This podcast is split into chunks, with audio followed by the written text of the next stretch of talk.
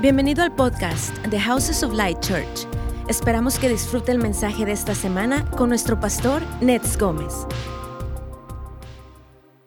La presencia de Jesús es confortante. El saber, escucha bien, que Él te conoce y está cerca, no es para que tú te desanimes, sino al contrario, para que te alientes, porque tener a alguien tan poderoso cerca de ti que te conoce, es un apoyo muy grande. Amén. Entonces vamos a leer este texto de Apocalipsis 2, versículo 1 y 2. Dice, el que tiene las siete estrellas en su diestra, el que anda en medio de los siete candeleros de oro, dice esto, yo conozco tus obras y tu arduo trabajo y paciencia. Entonces, hemos hablado un poquitito de las dos enseñanzas anteriores de la supremacía de Jesús y hoy vamos a estar hablando acerca de algunas, bueno, a partir de ahora, durante algunos fines de semana, vamos a hablar acerca de las características de Jesús descritas en los primeros eh, capítulos de Apocalipsis, lo cual es impresionante. Ah, y el Padre nos dio estas, esta revelación, estas descripciones, porque nos capacitan para confrontar los desafíos que estamos viviendo. Miren, Estamos pasando muchas cosas a nivel de como nación, ¿verdad? Diferentes crisis económicas, de salud, todo este problema que hay con la pandemia y las nuevas variantes, etcétera. Pero el conocer, por ejemplo, que Jesús es el testigo fiel, el conocer que Él es el alfa y el omega, el conocer que Él tiene autoridad, nos da seguridad. Entonces, eso o sea, se trata de poder conocer quién es Jesús de una manera más profunda y responderle a Él como Él es digno. Amén, para que podamos ver su manifestación. ¿Cuántos quieren ver la manifestación de Jesús en sus hogares, sus negocios? Amén. Entonces la idea es precisamente aprender cómo responderle mejor y que Él pueda manifestarse como Él ama hacerlo. Ahora, cada descripción que vamos a ir viendo es muy significativa y es una pista que el Señor nos da para que en toda la escritura podamos profundizar. O sea, yo quiero pedirle que las notas siempre que les damos cada semana, las pueda tomar usted y leerlas y las pueda estudiar y pueda platicar con el Señor acerca de eso. A mí no solamente una enseñanza que dé el pastor el domingo, qué bonito, sino cómo es que se convierte en una realidad en tu vida. ¿Verdad? Cómo es algo que tú vives, que tú experimentas, de eso se trata. Entonces, cada rasgo de su personalidad comunica un aspecto específico que nos equipa para vencer esas concesiones, esas cosas en las que a veces nos damos chance.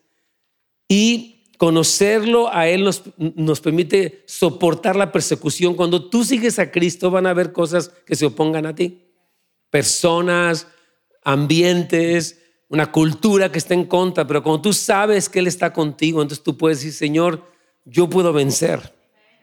Entonces, eso también nos permite comprometernos con Él, estar comprometidos que pase lo que pase, vamos a seguir amándolo a Él y creyendo en Él y sirviéndole, ¿verdad? Y aparte nos vamos a asociar con Él. Mire, el Señor quiere hacer cosas en la tierra, pero Él quiere que tú y yo nos asociemos, o sea, que le pidamos que Él cumpla su voluntad en la tierra. Entonces, entre más lo conoces, sabes cómo orar cuando viene una crisis, una enfermedad, un problema, cuando alguien está atravesando por una situación difícil, ¿cómo es que tú puedes orar? Entonces aquí dice en Apocalipsis 1.1, la revelación de Jesucristo que Dios le dio para manifestar a sus siervos, o sea, a nosotros, las cosas que deben suceder pronto y la declaró enviándola por medio de su ángel a su siervo Juan. Entonces, Apocalipsis contiene la revelación, o sea, nos descubre la grandeza de Cristo. Nos descubre la gloria de Cristo. Mire, cuando Cristo vino a esta tierra vimos un poquito de su gloria, pero toda su gloria completa en Apocalipsis se ve mucho de lo grandioso, de lo poderoso. De hecho, cuando Juan lo ve, dice que él cayó como muerto. Juan había convivido con Jesús muchos pues, años, ¿verdad? En, en su tiempo aquí en la tierra, pero cuando lo ve glorificado, Juan cae en tierra asombrado por el poder de Cristo, ¿verdad? Entonces, esta revelación nosotros tenemos que recibirla, la necesitamos, nos urge la revelación de Cristo. Entonces, eh, mientras más lo conocemos, esto nos da eh, la manera correcta de acercarnos, nos da la manera correcta de orar, de profetizar. ¿Cómo oro sabiendo que mi Dios es el Todopoderoso, sabiendo que Él está íntimamente involucrado en mis problemas. El Señor no está lejos de ti.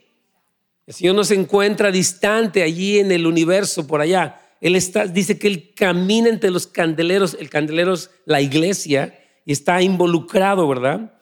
Entonces, estas perspectivas nos dan un espíritu lleno de osadía. Tú puedes ser valiente, no estar intimidado, no sentirte abrumado, confundido por lo que está pasando, las noticias. No, tú estás con esa confianza en el Señor, una ternura en tu corazón. No estás todo el tiempo con ansiedad, sino con esa ternura de saber que el Señor está cerca, que, o sea, Maranata, Él viene pronto.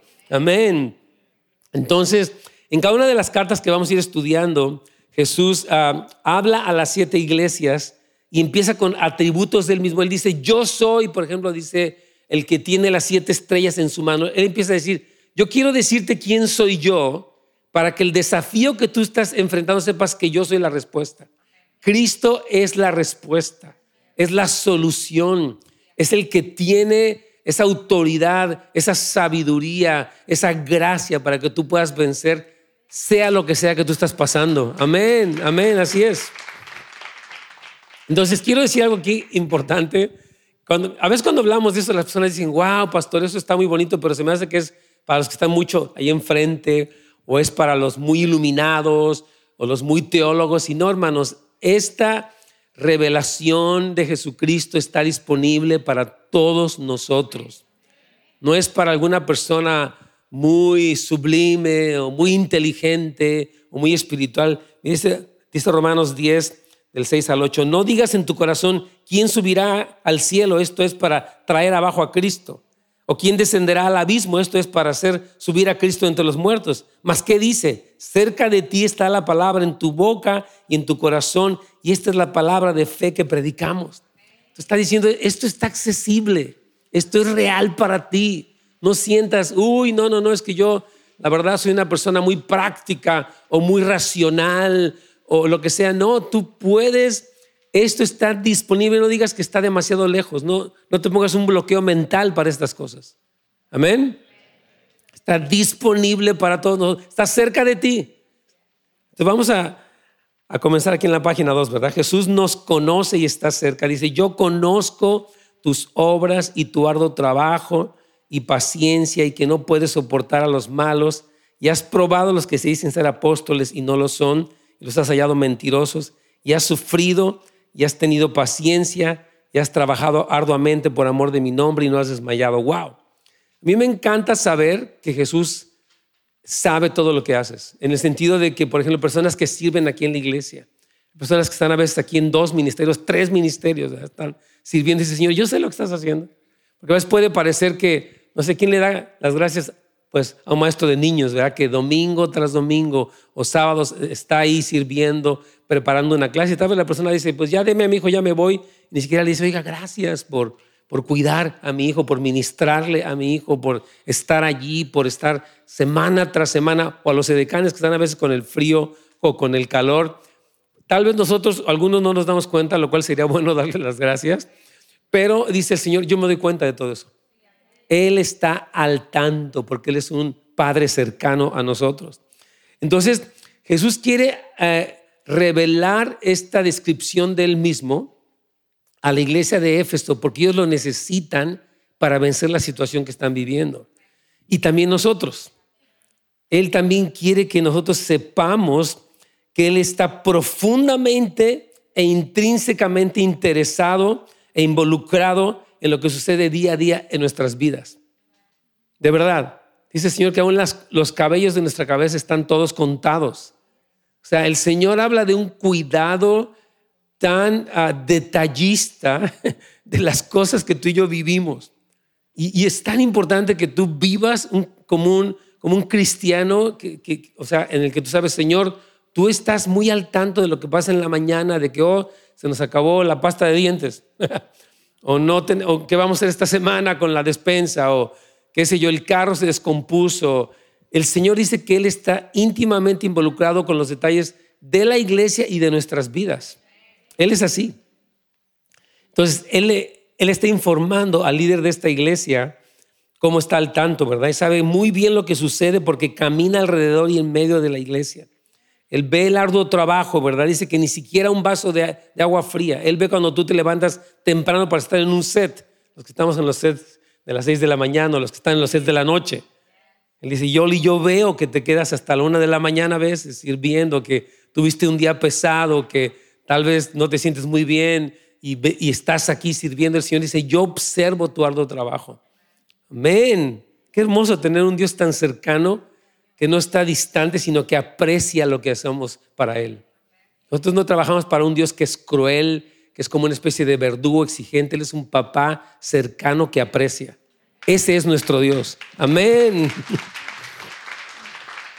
Él está en medio de las clases de niños, de las consejerías, de las oficinas administrativas, de los grupos de amistad. A mí me encanta que, bueno, yo quiero seguir animando, por favor, si usted asiste a esta iglesia, necesita estar en un grupo de amistad porque eso le va a ayudar a crecer, le va a animar, va a tener amigos cercanos.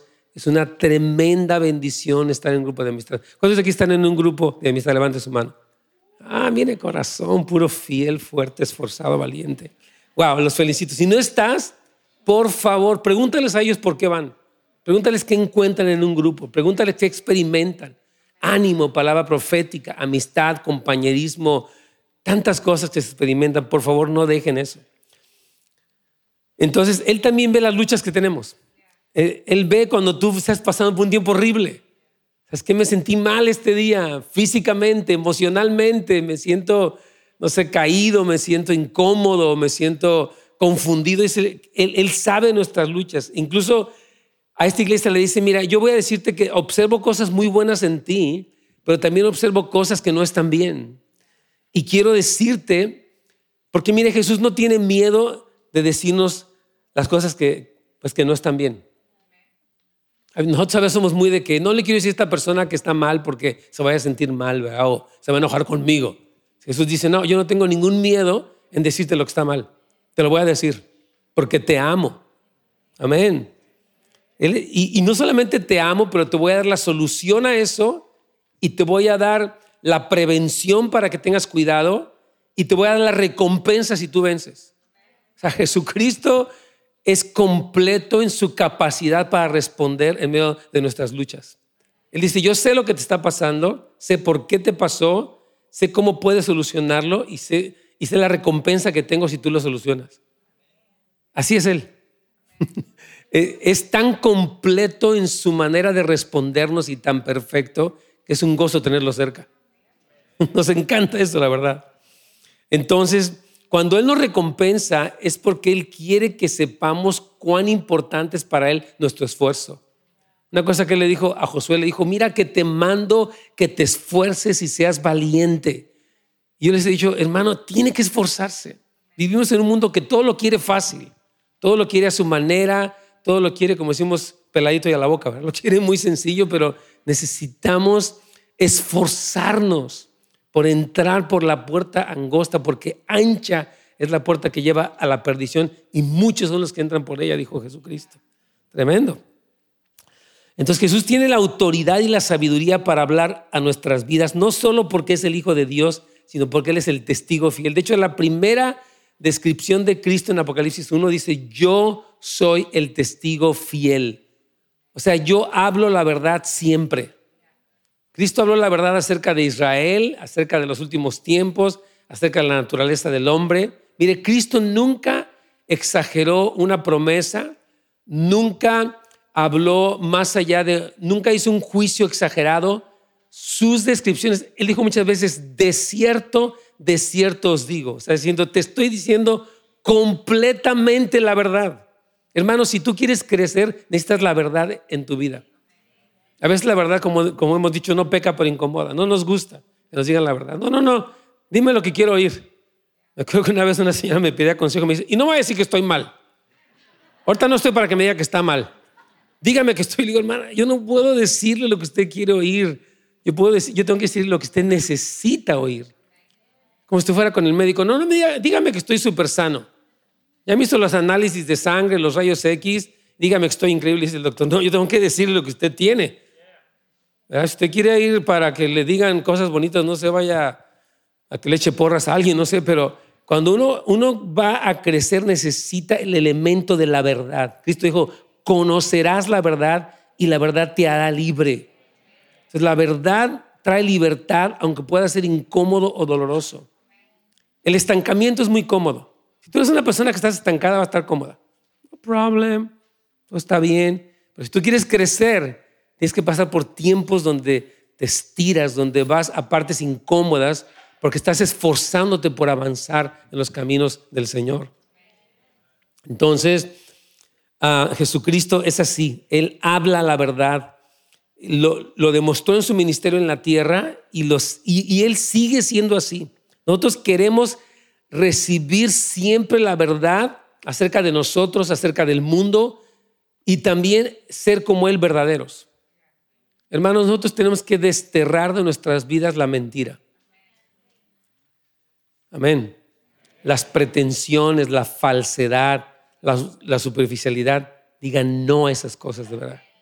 No podemos vivir así porque dice la Biblia, Dios dice, ninguno se engaña a sí mismo, Dios no puede ser burlado. Todo lo que el hombre siembra, eso también cosechará. Entonces dice, tú no puedes engañarte a ti mismo, necesitas conocer la verdad y ser realista. Nosotros cuando tenemos un problema con, con alguna persona, siempre nos gusta ver todo lo mal que hace esta persona. No es que ella hace esto, es que ella dijo lo otro, es que ella se porta así. Dice, Señor, a ver, a ver, vamos a una cosa. Cuando tú quieras corregir a alguien, empieza primero por corregir tus propios errores. Dice, quita la viga que está en tu propio ojo y entonces podrás ver bien para sacar la paja que está en el ojo de tu hermano. O sea, si quieres ayudar a que alguien cambie, ¿sabes cómo ayudas a que las personas cambien? Cambia tú. En serio. La, mejor forma de ayudar a alguien a cambiar es cuando tú empiezas a cambiar. No nos gusta. De, ¿Y por qué yo, verdad? Si la que está mal es ella, espérate. Si está mal, tú tienes que aprender cómo responder mejor ante lo que ella está haciendo mal. Porque a veces cuando alguien hace algo mal, nosotros hacemos algo peor. Por eso dice el Señor, no, empieza el cambio por ti. Yo te voy a ayudar, pero empieza por ti. Amén. Aquí vamos a ver cómo Jesucristo le da la solución a esta iglesia, como hemos dicho, y cómo nos da a nosotros la solución. Dice, sin embargo, dice, aunque haces tantas cosas tan bonitas y tan buenas, tengo en contra tuya o en tu contra que has abandonado tu primer amor.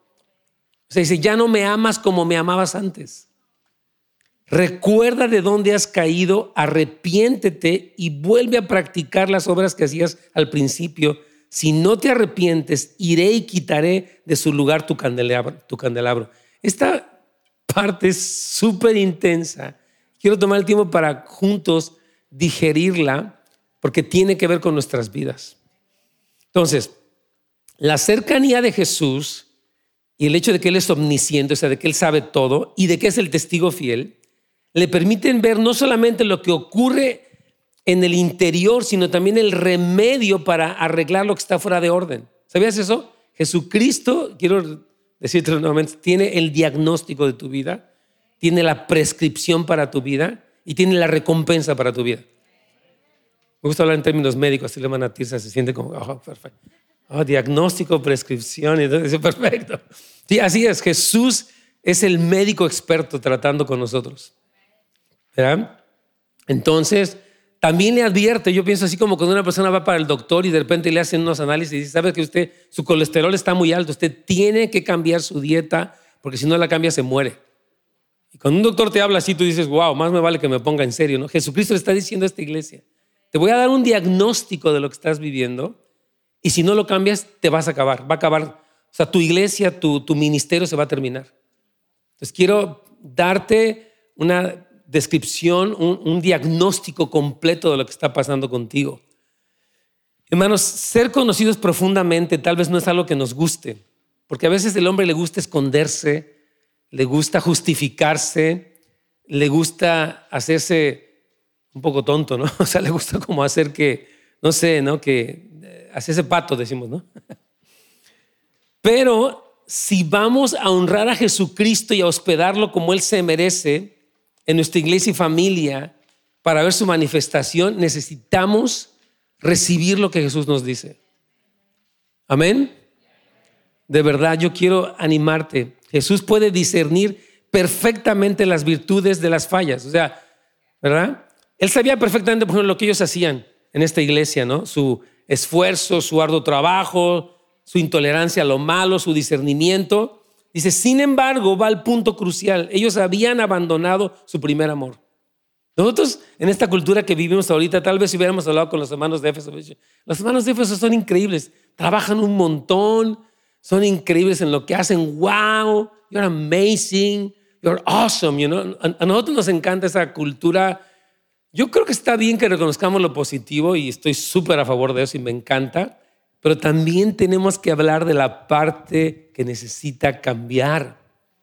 No podemos vivir en una cultura donde todo es como un apapacho y donde no se puede ver la realidad. Tenemos que tener la madurez, la honestidad para escuchar la verdad sin sentirnos. Ay, hermano, no me diga eso. Porque no, no, no. O sea, de verdad, hay veces que uno es tan susceptible que no puede aceptar la verdad y se defiende. Y tenemos que cambiar. Jesús no es emocionalista, su amor es insobornable. Él te va a decir las cosas como son, porque Él es la verdad. No solamente habla la verdad, Él es la verdad. Entonces Él dice, a pesar de que puedo ver que están haciendo todas estas cosas positivas, también veo que están perdiendo de vista lo más importante. Ya no me aman como antes y no pueden continuar así. Es decir, tenemos que entender esto. Quiero que todos pensemos esto juntos. Mire, esta iglesia muestra una actividad muy intensa y suena muy positiva. O sea, estaban trabajando arduamente, por amor del nombre del Señor, discernían las cosas que estaban malas, no se habían desanimado, sin embargo, estaban cayéndose. Estaban en, un, en una ah, como decadencia espiritual. Entonces, es curioso que no me puede ver uno. Yo vengo a la iglesia todos los días, yo hago muchas cosas dice, Señor, sí, pero ten cuidado. Porque algo está pasando en tu interior que no te das cuenta y yo te voy a ayudar a que te des cuenta para que puedas experimentar victoria verdadera, recompensa verdadera. Es lo que el Señor quiere. Él, les dice esta frase, recuerda de dónde has caído. Muy interesante porque dice, qué raro que una iglesia tan activa y ya habían caído. ¿No se les hace raro? Porque dice que estaban, oh, tú trabajas arduamente, tú estás activo, dice, pero ya caíste. Muy interesante. Pablo les había dicho en, en Efesios 2.6 que estaban sentados con Cristo en lugares celestiales. Quiere decir que el diagnóstico es que aunque estaban activos, espiritualmente estaban caídos. Habían dejado de estar sentados con Cristo en los lugares celestiales. Qué tremendo. Fíjate, ni siquiera se habían dado cuenta de que habían caído. Ellos estaban en su activismo de que hermanos y empieza la actividad y traigan el, talento o hagan tal cosa, no sé las cosas que hacen las iglesias. De, dice, están haciendo muchas cosas, pero yo ya no estoy ahí. Es que eso es muy común en el ser humano. Se llama como una especie de religiosidad o de... Nos volvemos como, como una costumbre. Ok, los domingos en la mañana vamos y está muy bien que estemos aquí. Gracias a Dios por ustedes que hacen el esfuerzo y que, eh, que están aquí, se paran temprano y vencen el frío. Amén. Y Señor, está muy bien eso, pero una cosa que te quiero decir es que el amarme a mí es lo más importante de tu vida. El estar conectado conmigo, el que pauses tu vida para estar en intimidad conmigo es muy importante, es clave, crucial. Amén. Entonces podemos estar en nuestra actividad religiosa sin darnos cuenta de que nos hemos alejado Así que debemos parar y recordar dónde nos encontrábamos para regresar a ese lugar de intimidad con Cristo. Amén. Mire, quiero decirle algo. Yo creo que estos cristianos de Éfeso estaban viviendo un cristianismo a su manera. O sea, si bueno, yo puedo ir a la iglesia y vivir de una manera inconsistente, o sea, puedo todavía hablar malas palabras, puedo ser hostil con mi pareja, puedo tolerarme ver personas sin ropa en, los medios masivos, puedo este, murmurar, pero me sigo sintiendo como que estoy muy bien. Dice el Señor, no. Tú tienes que entender que el cristianismo se vive no a tu manera, sino a mi manera. Esto es muy importante. Muchos de nosotros podemos pensar que está bien llevar un cristianismo a nuestra manera. Voy cuando quiera, doy cuando quiera, sirvo cuando quiera, todo es como yo quiera. Cristo dijo, el que quiera venir en pos de mí, niéguese a sí mismo, tome su cruz cada día y sígame. En el cristianismo bíblico no se trata de que hagas lo que tú quieras o lo que te acomoda, sino lo que Él quiera porque el Señor es Él, no tú. Así es, hermanos. A veces pensamos que podemos llevar un cristianismo a nuestra manera, a nuestros términos y gustos, pero necesitamos saber que Jesús prescribe lo que hacemos y lo siente. Lo tremendo de Jesús es que Él está tan cerca que lo siente.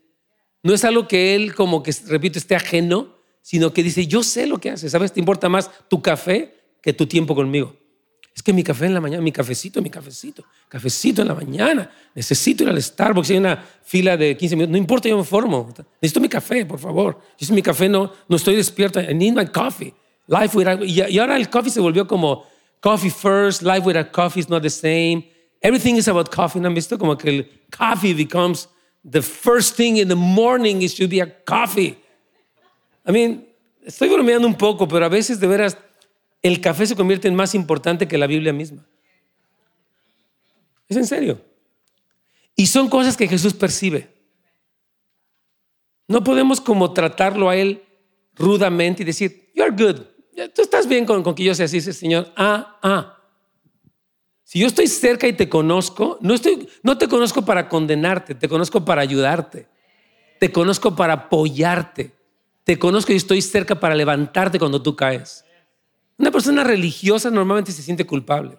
Una persona que lo conoce él, saber que está cerca y decir, qué bueno que estás conmigo porque yo puedo saber que en mi lucha, dice la Biblia que Cristo es el sacerdote perfecto que conoce nuestra condición y nos ayuda en nuestras crisis porque Él pasó por cosas semejantes pero sin pecado.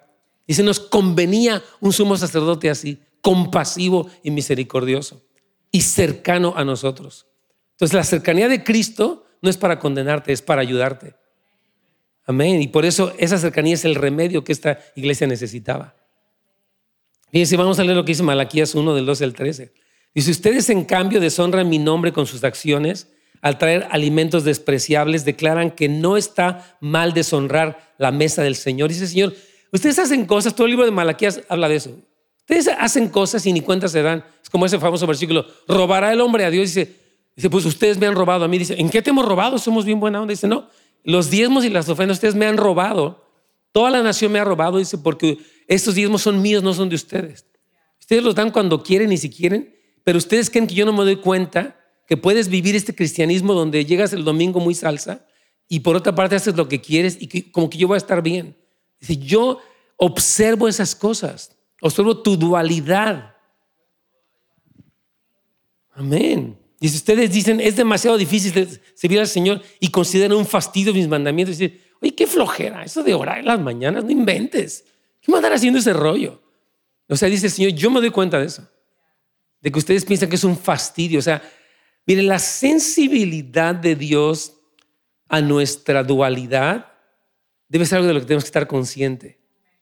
Nosotros queremos, por ejemplo, hospedar al Señor aquí, tanto en la iglesia como en nuestra casa, pero no podemos vivir como hacernos de cuenta o pensar que Él no se da cuenta. Es como si yo llegara a tu casa o tú llegaras a, mi casa y yo te ignorara.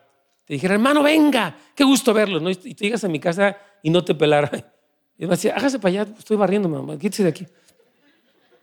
Me dirías, oye, pues me invitaste a tu casa, pero ni caso me haces y yo creo que mejor me voy porque no, no me siento bienvenido. Y eso le pasa a Jesús. Él escribe, tú dices que estás sirviendo para mí, que estás trabajando mucho para mí, pero en realidad tú estás desconectado de mí. Está dando una prescripción y dice, la clave es que sepas que yo camino, yo estoy cerca. Y yo quiero ser la respuesta a la crisis que tú estás pasando a nivel espiritual. Entonces, si realmente queremos honrarlo y responder bien a su amor, necesitamos arrepentirnos y hacer las cosas a la manera de Dios y con el corazón que lo hacíamos al principio. ¿Cómo eras antes cuando llegaste a tu retiro? ¿Cómo eras antes cuando comenzaste? ¿Qué deseo había? ¿Qué compromiso había? ¿Qué hambre tenías? ¿Qué emoción tenías? ¿Cómo era tu cristianismo en su mejor momento? Dice, Señor, recuerda de dónde has caído, arrepiéntete y regresa para ese lugar. Hermanos, es un llamado del Señor para que podamos, porque yo estaba orando, Señor, ¿cómo es que te, te hospedamos dignamente? Dice, Señor, es que eh, ustedes creen que, yo no me doy cuenta de lo que me doy cuenta, que es obvio, y a veces viven una dualidad que ustedes toleran, pero yo no tolero. Amén. Entonces, de otra manera, la consecuencia es secarnos como la rama que no lleva fruto. Cristo dijo, toda rama que en mí no lleva fruto la quitará y todo aquel que lleva fruto lo limpiará para que lleve más fruto. O sea, la vida cristiana tiene dos opciones. Una, o te conectas y llevas fruto. Otra, te secas, te echan en el fuego y ardes. No existe un, lugar intermedio de que, ah, tú eres un, un cristiano tranquilo. O sea, you take it easy, like, don't worry, just show up, just do your thing. No, no puede ser así. El que permanece en mí se llena de fruto yo lo limpio y le lleva más fruto, pero el que no permanece será cortado. Qué tremendo. Y yo pienso que estas temporadas el Señor está podando a su iglesia. Yo cuando veo que nuestra iglesia se redujo en número, no sé, tal vez un 50%, dijo el Señor, estoy podando mi iglesia. Y ok, Señor. De verdad, porque si hemos visto que, hay menos personas en los servicios. No lo digo, este servicio está muy lleno y todo, pero, pero siento que ha habido este podar las ramas. Y no es que el Señor las deseche, yo creo que el Señor no desecha. Él nos llama, pero también tiene que tomar las medidas que él dijo que iba a tomar porque el Señor no está jugando. Y, es tiempo de despertar.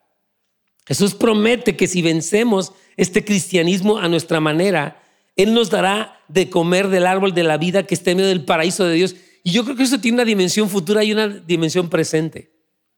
¿Me explico? O sea, si tú y yo dejamos un cristianismo a nuestra manera y nos conectamos con Él, Él nos vivifica ahorita. Tú, puedes mantener siempre, aunque pasen 10, 15, 20 años, con gozo, con fortaleza, con determinación, con fe, con valentía, porque Él te vivifica. Él te da de comer de ese árbol de la vida que es el mismo, porque Él es la vida para nosotros mismos, hermanos. Lo creo completamente. Lo creo completamente. Mire, yo hablaba con una persona y, él me decía, yo la verdad cuando me enojo hasta se me salen las groserías y le digo, no, hermano. Porque tú estás viviendo, dice, ¿cómo puede salir de una, de una boca agua salada y agua dulce? Entonces, ¿y cómo le hago? Pues tienes que buscar al Señor, tienes que decir, Señor, sacia de bien mi boca para que yo me rejuvenezca. Yo no puedo ser un cristiano pelado. No sé si en otros países lo digan así, pero pelado es grosero en México. ¿Cómo, dicen en, Colombia? Cuando es una persona mal hablada. ¿Pelado? Ok. No puedes ser un cristiano y puedes ser un pelado. o lo que sea. No puede ser así. ¿Eres o no eres? Y no puedes vivir un cristianismo a tu manera, hermanos. Tenemos que vivir un cristianismo a la manera de Él. Porque Él se merece ser honrado. No estamos jugando al cristianismo. Vivimos una sociedad que todo lo toman como a la ligera, todo. Y dice, Señor, conmigo no, no va a ser así. Dice Cristo, el que permanece en mí, yo en él, dará mucho fruto, separados de mí nada pueden hacer. Vamos a la página 4 y a la conclusión esta mañana. Entonces, hermanos, la cercanía e involucramiento de Jesús expresada en la iglesia de Éfeso debe ser un aliciente para nosotros, porque Él no solo nos conoce, sino que está al tanto para corregirnos con su amor y dirección clara. Qué hermoso que el Señor nos corrija. De verdad, decirle gracias, Señor, que no me dejas a mi suerte. Y no me lleve la sorpresa de que andaba yo en otro lugar y ni cuenta me di. Gracias, Señor, por traer verdad a mi vida. Y Dios va a utilizar varias cosas. Él va a utilizar su palabra, la predicación, a tu esposa o tu esposo. Aleluya. No nos gusta esa parte. Va a usar a hermanos de la iglesia, líderes circunstancias para que agarres la onda. Porque te ama. Entonces escuchaba con un hermano, un señor decía que, dice, cuando todos tienen la culpa menos tú, cuando todo lo que pasa alrededor fue el problema y no tú, tú eres un narcisista. Sí. es que son las personas, es que es el sistema, es que es mi familia. O sea, tú nunca estás mal. Resulta que tú siempre eres la víctima. Dice, eres un narcisista. O sea, tienes un problema donde el narcisismo es que estás enamorado de ti mismo. Ese es, el narcisismo, básicamente. Narciso fue un hombre que se vio en un espejo y se enamoró de él. Ya, ese es el narcisismo, bien así. Es, una, de la mitología griega.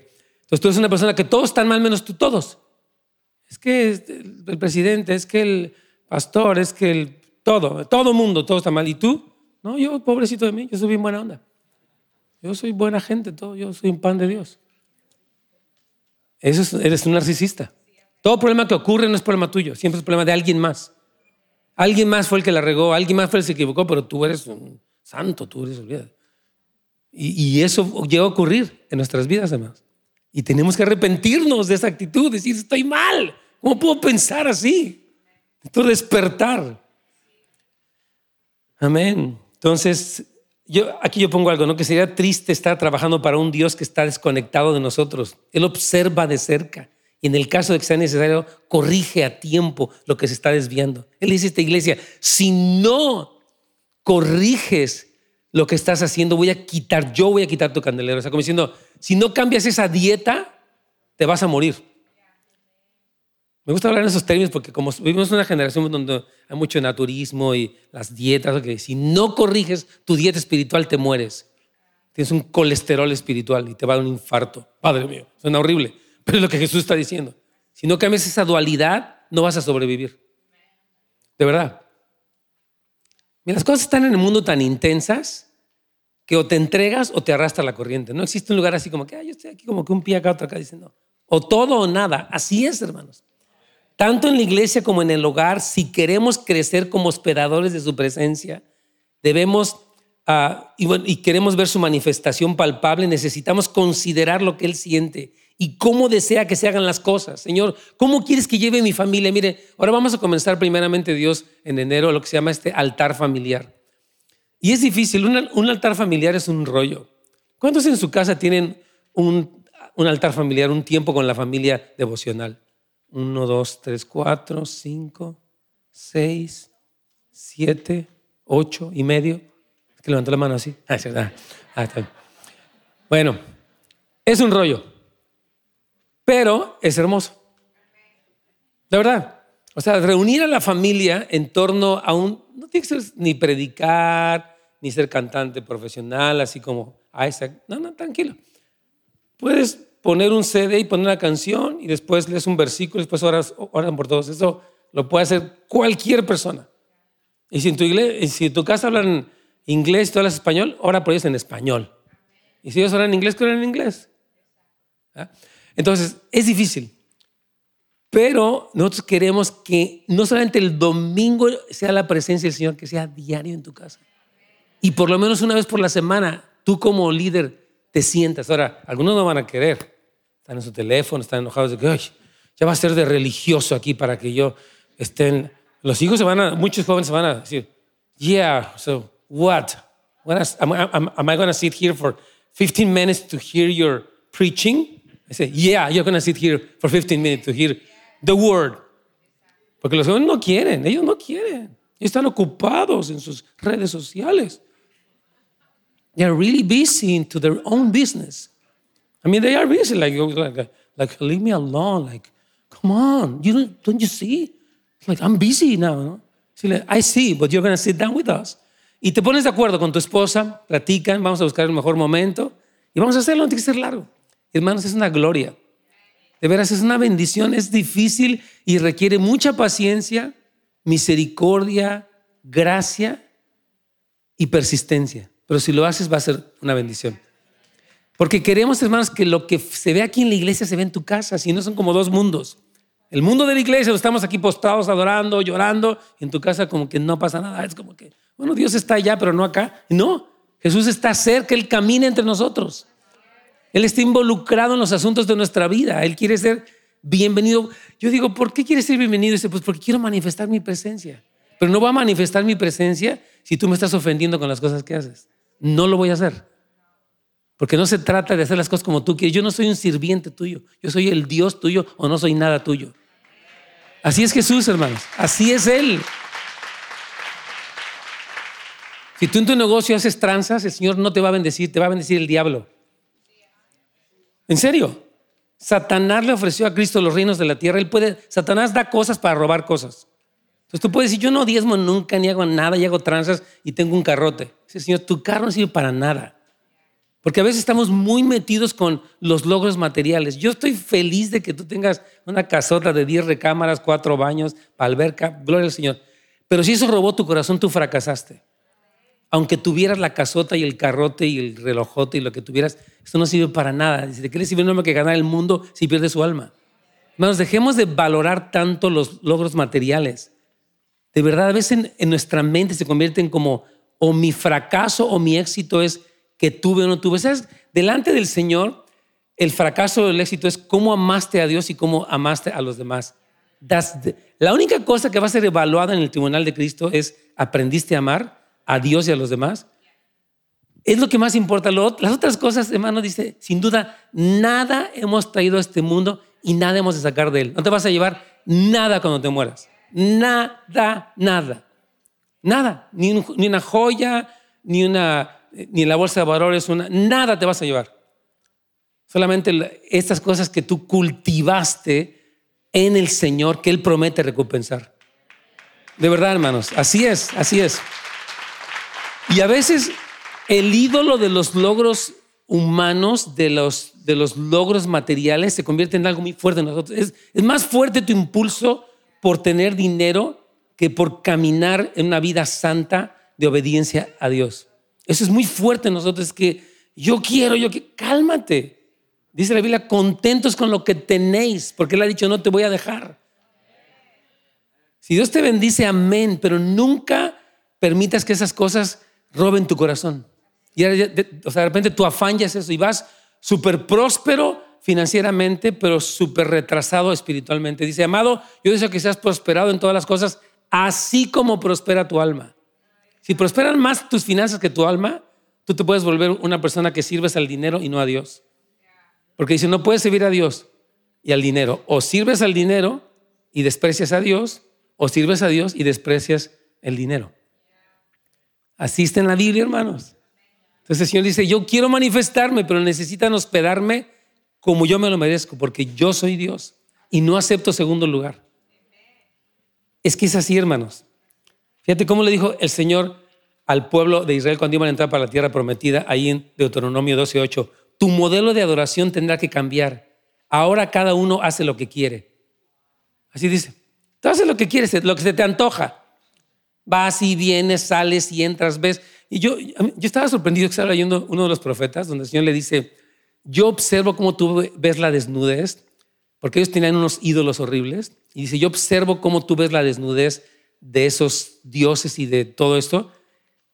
Y él da un testimonio de cómo uno se permite ver la desnudez y hay una, como una excitación, dice, Señor, yo observo eso que tú ves. Nosotros vivimos en una cultura donde todo el tiempo estamos en las películas, en todo, viendo la desnudez y Señor, esa lujuria puede convertirse en un ídolo que tú estás alimentando que después ya no puedes controlar. La lujuria se convierte en un ídolo que se alimenta, igual que la homosexualidad y, el lesbianismo. Es las personas que ven una persona que, les excita, están alimentando un ídolo. ¿Ya? Y ese ídolo a veces se convierte en algo que, que te está controlando a ti y pierdes dominio propio porque alimentaste a un ídolo de la lujuria. Y tienes que decir, no, yo renuncio a eso. Porque el Señor observa y por eso dice, tu modelo de adoración tiene que cambiar. Porque ahorita cada quien hace lo que quiere y por eso no vemos nada. O vemos muy poco de la presencia de Dios. Nos queremos ver esa Shekinah gloria manifestarse y ese poder que Él prometió, pero tenemos que limpiarnos, porque si no, no va a pasar. Amén. Cuando nos reunimos debemos preguntarnos cómo se sintió Él. Si hicieron las cosas a su manera, cómo, le, cómo a Él le gustan. En nuestro hogar también le podemos preguntar, ¿cómo te sientes en nuestras conversaciones? ¿Cómo te sientes en cómo trato a mi esposa? ¿Cómo trato a mi esposo? ¿Cómo trato a mis hijos? ¿Cómo, qué entretenimiento? ¿Cuántas horas paso yo en el entretenimiento? No, no te estoy diciendo para que vivas condenado, pero para que vivas ubicado. Hermanos, el entretenimiento en nuestra época es adictivo, es muchísimo. Es en serio, tú puedes ver cinco horas de televisión y 15 minutos de Biblia y te cansas, te dormiste con la Biblia. Ay, me da una flojera cuando yo abro esa Biblia, que la verdad es que sea mi pastilla para dormir mejor en las noches. Es en serio, porque estamos muy acostumbrados a cosas que nos entretienen, imágenes y películas y ruidos y música y todo nos, nos flashea y ya estamos así, ¿verdad? Y cuando ya nos viene la Biblia es como que, así como que es en serio. Eh, estamos, estamos entrenados mal. Y tenemos que reentrenarnos bien. Porque queremos que Jesucristo sea el centro, ¿sí o no lo quieres? Yo sé que es lo que quieres. Entonces vamos a rendirle nuestro corazón a Él completamente. Vamos a las cosas a su manera. Vamos a volver al primer amor. Amén. Vamos a ponernos de pie y vamos a orar. Están unas preguntas de reflexión. Le animo que vaya a su grupo de amistad y que las platique con sus amigos, amigas, el grupo de amistad. Y yo sabe que me preocupa mucho, quiero decirlo aquí entre amigos, o me preocupa, pero en el buen sentido, es nuestros hijos. Porque si nosotros no trazamos un camino de un cristianismo verdadero, ellos van a caer en la religiosidad. Mi mamá era superficial, pues yo soy más superficial. Ella va el domingo, casi se persina y luego se va. Yo voy a hacer lo mismo. Es en serio, porque esas cosas te reproducen, no puedes evitarlo. Somos, o sea, nosotros, dice, tal es el pueblo, tal es el sacerdote. O sea, como soy yo, así va a salir la gente. Entonces yo tengo que decir, no, yo no acepto que mis hijos vivan un cristianismo superficial, dominguero. Yo quiero vivir la realidad de Cristo todos los días de mi vida. Gracias por sintonizarnos. Para más información de nuestro ministerio, recursos y horarios, visite housesoflight.org.